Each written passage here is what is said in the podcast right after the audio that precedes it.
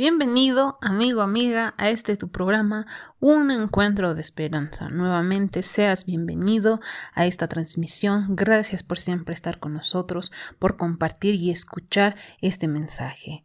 Una vez más, tu servidora va a estar acompañándoles todo, en todas las transmisiones, en toda esta transmisión, tu servidora Fanny. Y pues para dar inicio tenemos invitados. Y nuestro primer invitado, que nos va a estar deleitando con esta melodiosa voz, es nuestro hermanito Alex con el tema Ya es tiempo. Es por eso que lo vamos a dejar con ustedes para que puedan escuchar esta música.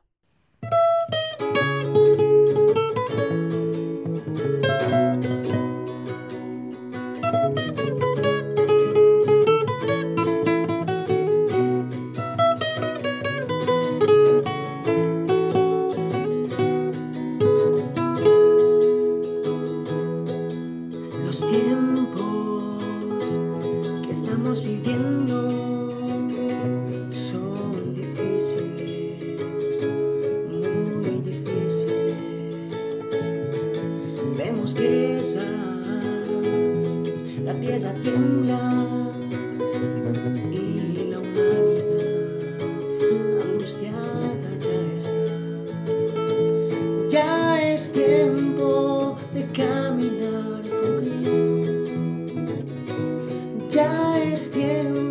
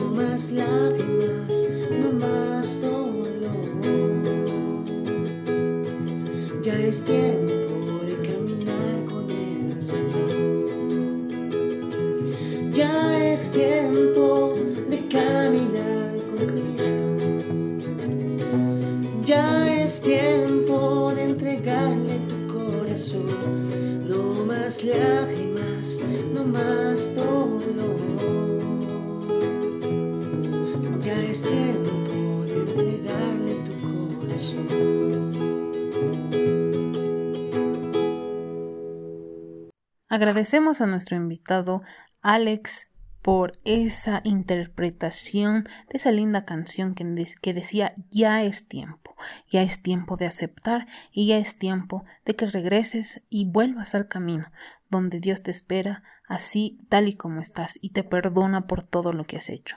Pero continuando con el programa, vamos a con nuestro segundo invitado, es nuestro hermano Vladimir que nos va a estar dando el tema los sentimientos de culpa. Y pues para iniciar los voy a dejar con el hermano para que podamos escuchar ese mensaje de esperanza, ese mensaje que pueda ayudarnos a sanar las heridas, a sanar ese, ese sentimiento que tenemos nosotros y que de pronto a veces eh, puede llegar a más. Es por ello que los dejo con él. Es un gusto poderme dirigir a ti para poder hablar sobre un tema muy importante en nuestra vida psicológica. El título es El sentimiento de culpa. que se encuentra en el libro de El poder de la esperanza. Puede encontrar una definición en un libro donde define al sentimiento de culpa de la siguiente manera. La culpa es una vivencia psicológica que surge a consecuencia de una acción que causa un daño y que provoca un sentimiento de responsabilidad. También que puede surgir por la omisión de un acto. Bueno, esa es una definición que puede encontrar. Ahora, también al sentimiento de culpa se lo puede clasificar en dos. Uno, el sentimiento de culpa infundado, falso o dudoso. Y el otro tipo de sentimiento de culpa sería el justificado real. ¿No? ¿Qué sucede en el caso, en el tipo de culpa, ¿no? Infundado o falso, dudoso. Cuando existe complejo de inferioridad, perfeccionismo, constante autoacusación, miedo al fracaso, ¿no? O exigir o demandar demasiado de los demás. Ahora, en el tipo de sentimiento de culpa real o justificado, ¿no? Dice, es el sentimiento de culpa real un síntoma de una conciencia alerta, que sirve como una autocensura y que previene los crímenes y la falta de moral. Interesante, ¿verdad? Estos dos tipos de sentimientos de culpa. La pregunta es, ¿a cuál de estos dos grupos me puedo considerar?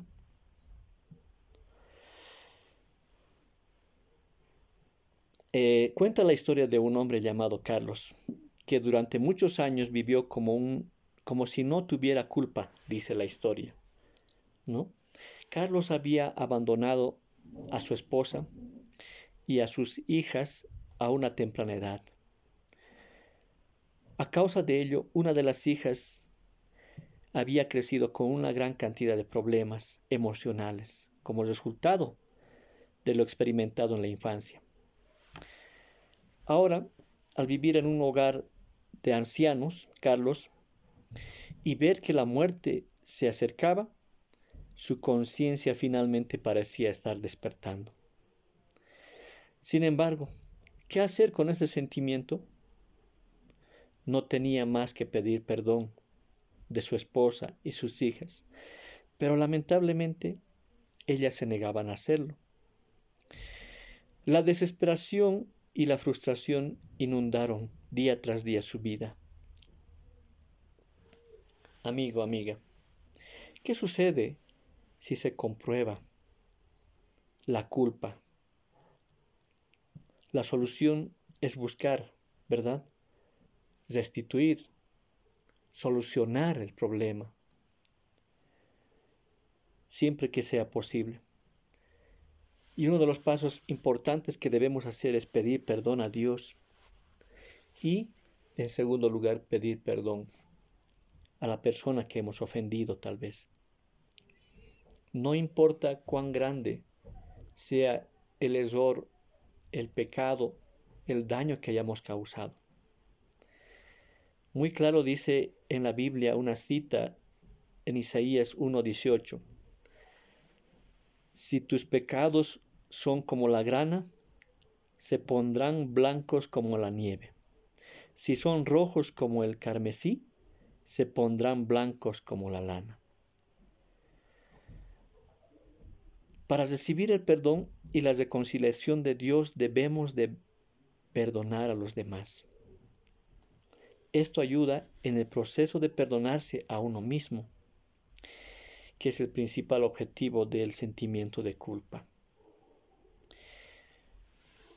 Ahora hablemos brevemente sobre el sentimiento de culpa exagerada o infundada.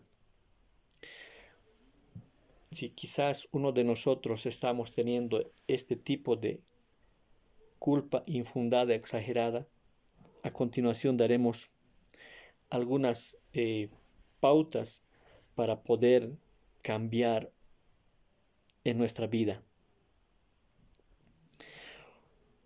una de las pautas o pasos que debemos hacer en este proceso para cambiar y no tener ese sentimiento de culpa infundado es, dice, evitar los enfoques exageradamente estrictos.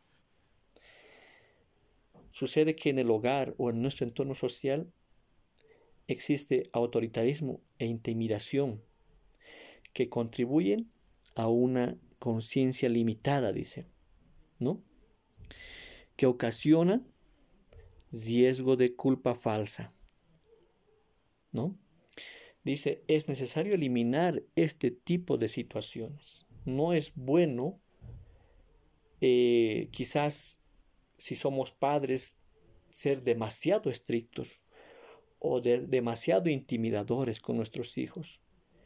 Y si somos hijos, no es bueno, dice, exigir a los demás ser demasiado estrictos, perfeccionistas, porque ocasiona riesgo de culpa falsa. Otro aspecto, dice, hacer lo correcto y descansar en Dios. ¿No? Tenemos que tomar la decisión de ir a Dios, de tratar de practicar los principios divinos, ¿no? Otro aspecto, sacar lecciones de los errores y los fracasos. Es bueno eh, evaluar, es bueno analizar después de haber cometido un error o haber hecho daño a alguien, decir qué he hecho, por qué lo he hecho, ¿no? Y debemos aprender de ese error o de ese fracaso para no volverlo a hacer, ¿no? Y otra, otro consejo, otra pauta que se da para evitar tener una conciencia o una culpa infundada es abrir el corazón a alguien de mucha confianza. Es decir, si yo tengo la oportunidad de poder conversar con alguien de confianza, ayudará mucho a uno mismo para poder hacer que se desahogue uno y también nos ayudará a organizar nuestras propias ideas. Existe un experimento que hizo una profesional allá en Rusia llamada Grashina Kochanska junto a sus colegas, encontraron que el sentimiento de culpa en la medida exacta ayuda a los niños a respetar las normas y respetar a los demás. ¿No? Repito, el sentimiento de culpa en la medida exacta ayuda a los niños a respetar las normas y respetar a los demás. ¿No? En este estudio participaron 106 niños y niñas entre 2 a 5 años de edad. Y para comprobar el grado de culpabilidad, los investigadores les dijeron a los niños que se em, imaginaran que habían roto un objeto muy valioso. Los resultados fueron que las niñas mostraron un mayor sentimiento de culpa que los niños. Otro resultado, estos niños los preescolares de familia bien estructuradas manifestaron menores sentimientos de culpa. ¿no? Qué, qué importante es tener una familia bien estructurada para que los niños puedan tener menos sentimientos de culpa. Otro resultado que lanzó este estudio, el nivel de culpabilidad de niños de dos años, dice, mantenía relación con la autonomía moral de los de cinco años. Interesante. Otro resultado, los niños con sentimiento de culpa violaron menos reglas que quienes no sentían culpas. Aquí vemos la importancia de tener un eh, buen sentimiento de culpa, podríamos decirlo, ¿no? Porque ya uno puede equivocarse menos. Bueno, ese, ese fue el estudio que realizó esta profesional Graciña Kochanska.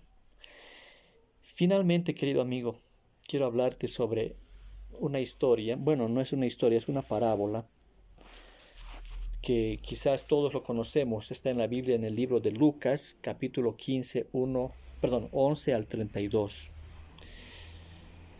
Titula El Hijo Pródigo. Esta es una historia de un padre, dice, ¿no? Y sus dos hijos. Uno de los cuales, cansado de la vida tranquila en su casa, había decidido abandonarlo y buscar su propia libertad. Como si no fuera poco, el dolor que le provocaba a su padre con su actitud rebelde y desagradecida. Le pidió su parte de, herencia, algo que solamente los hijos reciben cuando sus padres mueren, ¿verdad? Sin embargo, el padre, respetando su libertad de elección, le dio el dinero que le correspondía al hijo.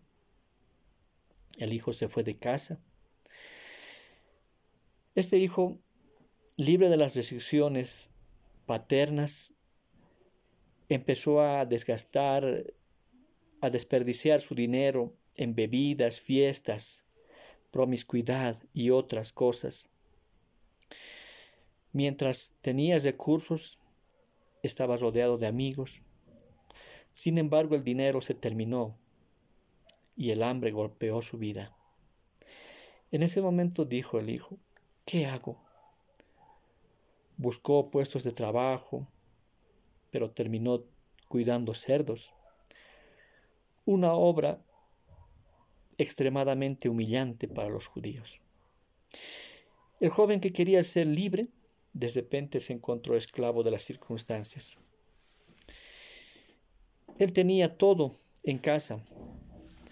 Pasó a competir en la alimentación de los cerdos para no morir de hambre. ¿Dónde estaban sus amigos?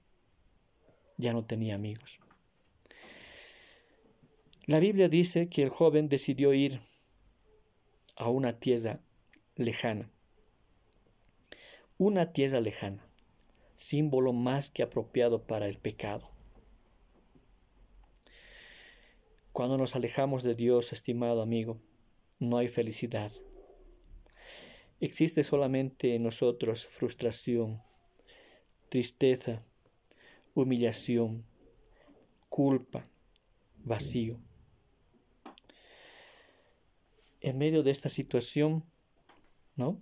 Este joven decidió volver con la intención de ser aceptado por su padre como uno de sus empleados. Este hijo todavía tenía mucho que aprender sobre el hombre a quien había dado la espalda. Sin embargo, a pesar de su conocimiento limitado, sabía que su padre era justo y amante. Y fue esta la idea lo que le hizo pensar en volver. Amigos, en Romanos 2.4 dice, siempre es la bondad de Dios lo que nos guía al arrepentimiento y nos atrae a Él. La historia sigue. El hijo cabizbajo, con ropa sucia y desgastada, y una tonelada de culpa sobre sí mismo, se acercó a la casa. Pero no sorprendió al padre, quien lo vio a la distancia y corrió hacia él. Le dio un abrazo bien fuerte y cubrió su miseria con la capa real. Su padre siempre lo había estado esperando. Él nunca dejó de amarlo. Por lo tanto, recibió como hijo al joven arrepentido sin echarle en cara sus pecados. Ya todo había pasado. El pecado estaba olvidado. Amigos, Dios es un Dios de amor y perdonador. Sin embargo, al otro lado está el enemigo, Satanás, que vive diciendo la mentira de que el Señor no puede aceptar a los pecadores, que regresan a menos que sean lo suficientemente buenos como para poder volver. Si esperamos hasta que esto ocurra, el pecador nunca irá a Dios. Queridos amigos, el mensaje central de esta parábola es que Dios es un Padre de amor. Él nos acepta, nos perdona, y nos ama siempre. No importa qué pecado, qué error, qué daño hayas cometido. Lo importante es que tú puedas reconocer ese error, ese pecado, y puedas volver a Dios. Pedir perdón de Él. Pedir perdón de la persona a quien has hecho daño. Y de esa manera tu vida estará en paz con Dios y con los demás. Quiero leer una cita para finalizar. El sentimiento de culpa real es un síntoma de una conciencia alerta que sirve como una autocensura y previene los crímenes y la falta de moral. Estimado amigo, espero que todos aprendamos a tener el sentimiento de culpa real, justificado, y dejemos de tener un sentimiento de culpa infundado, falso o dudoso.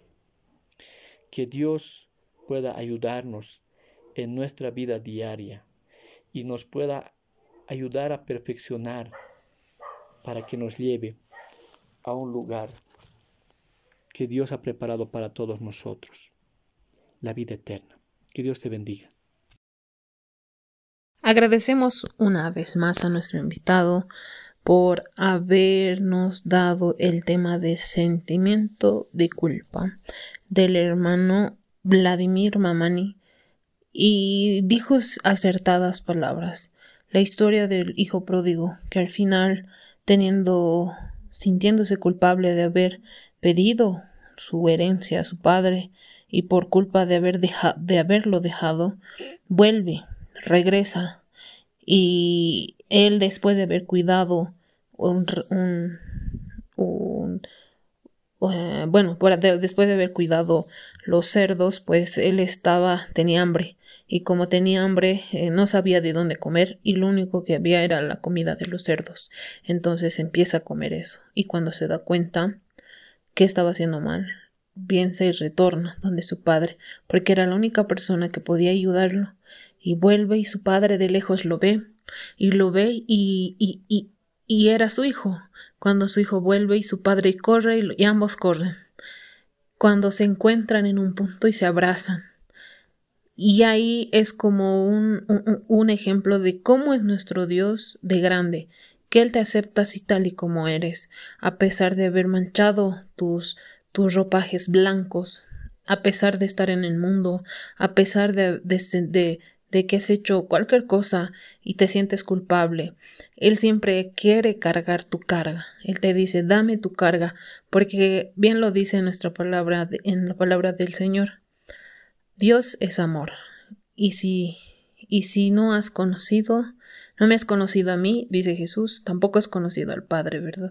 Entonces es por eso que Debemos, mis hermanos, mis amigos, mis amigas que están ahí, confesar, hablar con nuestro Señor, para que nos pueda dar esa paz y podamos entregarle nuestra carga, nuestra carga tan pesada que llevamos día tras día, mi amigo, mi amiga. Pues así terminamos por hoy. Te agradezco por habernos escuchado y por transmitir por favor, no te olvides siempre de compartir con tus amigos, familiares, porque siempre hay alguien que necesita este mensaje de esperanza. También puedes escucharnos en Anchor, en eBooks, Facebook, YouTube, también en Spotify. También puedes seguirnos en esas redes que ya las he mencionado. Y pues te esperamos en el siguiente capítulo porque esto ha sido tu programa Un encuentro de esperanza. Nos vemos hasta la siguiente.